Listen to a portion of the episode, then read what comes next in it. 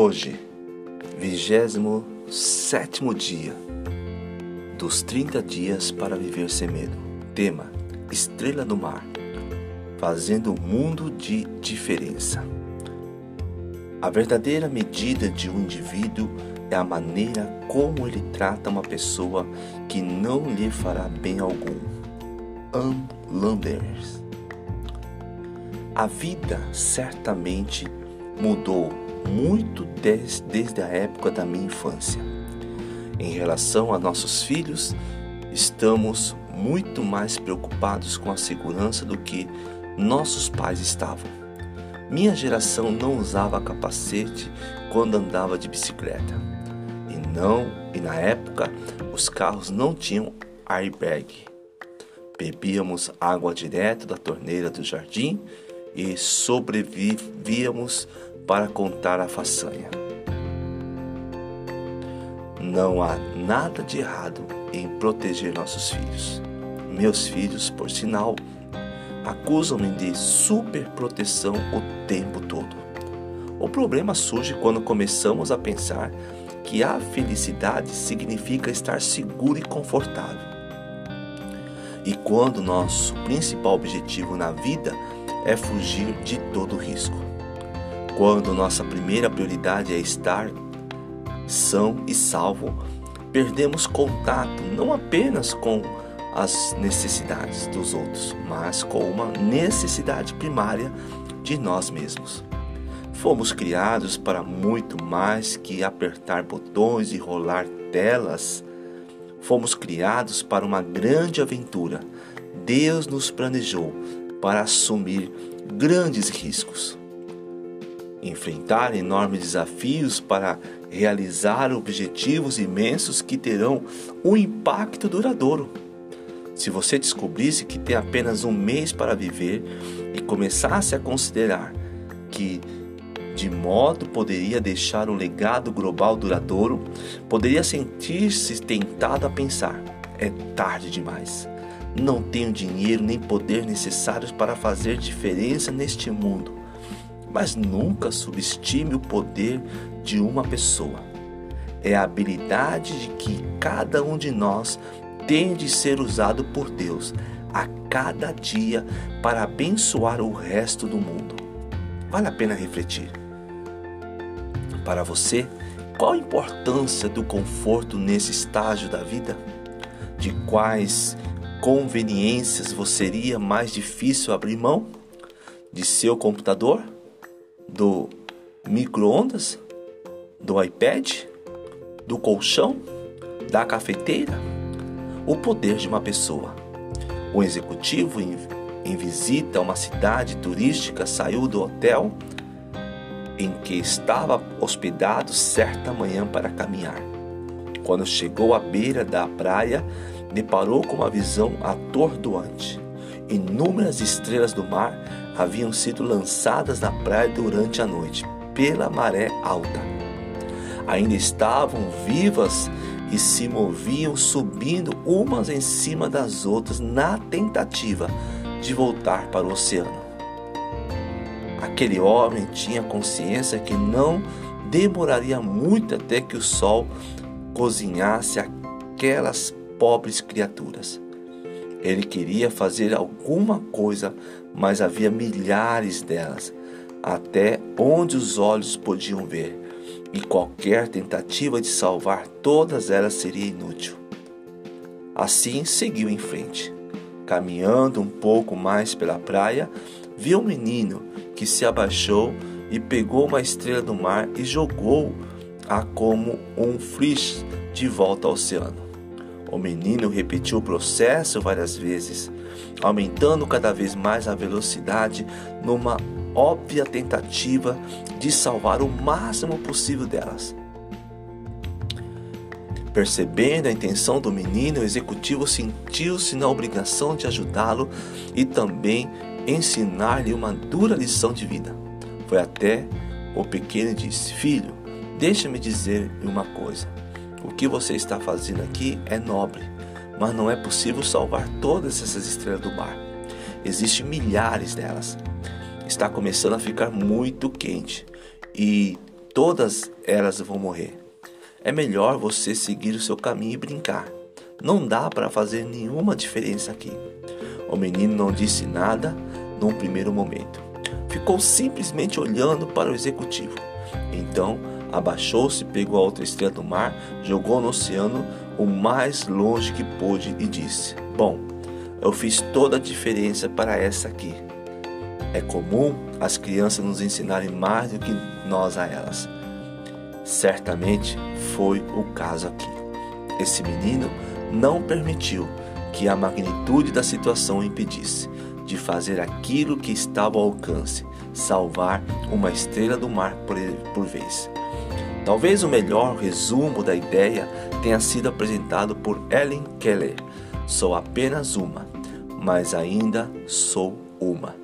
Não posso fazer tudo, mas ainda assim posso fazer alguma coisa. E não é porque não posso fazer tudo que vou me recusar a fazer algo a, a meu alcance. Quando assistimos ao noticiário e somos lembrados de problemas mundiais como a fome, a epidemia de AIDS, guerras e escassez, costumamos a reagir com profunda apatia ou frustrações resignadas. Muitos de nós são tentados a dizer: por que tentar fazer alguma coisa? O problema é tão grande e complexo que eu jamais faria diferença. Existe a tentação de transformar esses problemas em abstrações em vez de enxergá-los como realidades diárias de vida humanas individuais. Mas se realinharmos nossa visão com a perspectiva de Deus e pegarmos uma estrela do mar por vez, faremos o que podemos. Não importa quanto nossos esforços possam parecer pequenos ou inúteis, se atingirmos uma vida, poderemos fazer diferença entre a vida e a morte, tanto física quanto espiritual, para o outro ser humano. Se transformarmos em hábito o ato de fazer o que podemos, onde podemos seremos transformados à medida que ajudarmos os outros. Como Help Valdo Emerson observou, nada embeleza mais a pele, corpo ou comportamento do que o desejo de espalhar alegria, em vez de dor, aos que estão perto de nós. Sacrifício vivo realmente encaramos o fato de que temos uma grande incômoda no fundo da alma. Como podemos reconciliar o fato de vivermos em casas bonitas, termos bons carros e muita comida, enquanto a maioria do mundo vive com menos de 2 dólares por dia? Você leu corretamente. 3 bilhões de pessoas no mundo vivem hoje com menos de 2 dólares por dia. Enquanto levamos nossos filhos ao treino de futebol em nossos carros de luxo, as crianças em São José, na Costa Rica ou Nairobi, no Quênia, bem como milhares de crianças em outras cidades ao redor do mundo, jogam futebol na rua ao lado de esgoto ao céu aberto, chutam bolas feitas de resto de papel e fita adesiva. Não quero fazer você se sentir culpado mas apenas lembrá-lo de que perdemos a perspectiva, perdemos a capacidade de ver alguém da própria vida. Por duas razões fundamentais, o desejo humano de controlar o próprio mundo, seguro e confortável, é nossa cultura que nos leva a adquirir mais que a doar. Se soubéssemos que nosso tempo na Terra estava se esgotando, nosso desejo seria fazer tudo o que pudéssemos para impactar os outros. Não gostaríamos de ter arrependido de uma vida mal vivida, autos, autoconcentrada? Desejaríamos ter a certeza de que honramos a Deus, que amamos, sendo excelentes administradores de tudo o que Ele nos concedeu. Em sua carta aos Romanos, o apóstolo Paulo escreveu: Portanto, irmãos, rogo-vos pela misericórdia de Deus, que ofereçam sacrifício vivo, santo e agradável a Deus, que é o culto racional de vocês. Não se amolde aos padrões deste mundo, mas transforme pela renovação de sua mente, para que sejam capazes de experimentar e comprovar a boa, agradável e perfeita vontade de Deus. Alguns problemas em tornar tomar nosso café expresso todos os dias? Em ter coisas bonitas? Em desfrutar as bênçãos em nossas vidas?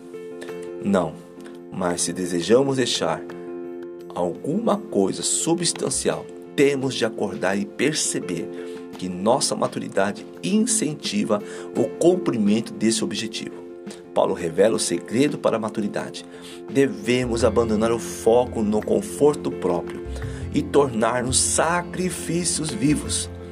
O objetivo da maturidade é ir além de nós mesmos e de nossos próprios desejos. Se de fato queremos crescer no caráter e na fé, precisamos dispor-nos a mudar nosso objetivo e deixando a segurança e passando ao sacrifício. Uma das primeiras ações e mais importante para começar a nos importar com os outros é orar pelos pobres e oprimidos, espalhados pelo mundo. Ore por suas necessidades, por sua cura, por sua liberdade religiosa e política, por comida, por água potável e cuidados médicos básicos. Quando começamos a orar pelas pessoas feridas do outro lado do mundo, passamos a nos importar com elas, com in, nos interessamos mais pelos detalhes de sua vida. Essa atitude conecta nosso coração delas. Ficamos mais conscientes de que temos, de como podemos usá-lo e de por que recebemos tais coisas. Sim, Deus já sabe das necessidades de todas as pessoas do mundo, mas orar faz que você e eu concentremos nas necessidades dos outros de maneira singular somos forçados a olhar além de nós mesmos, a confiar que Deus nos mostrará de que maneira poderemos amar, ajudar aqueles pelas quais oramos. Vale a pena refletir. Com que frequência você deixa passar a oportunidade por achar que sua contribuição é pequena demais? Quais são as estrelas do mar de sua vida? Você tende a responder mais como menino ou como executivo? Por quê? Essa foi mais uma devocional. Que o Senhor te abençoe e permaneça firme nesta campanha. Abraço a todos.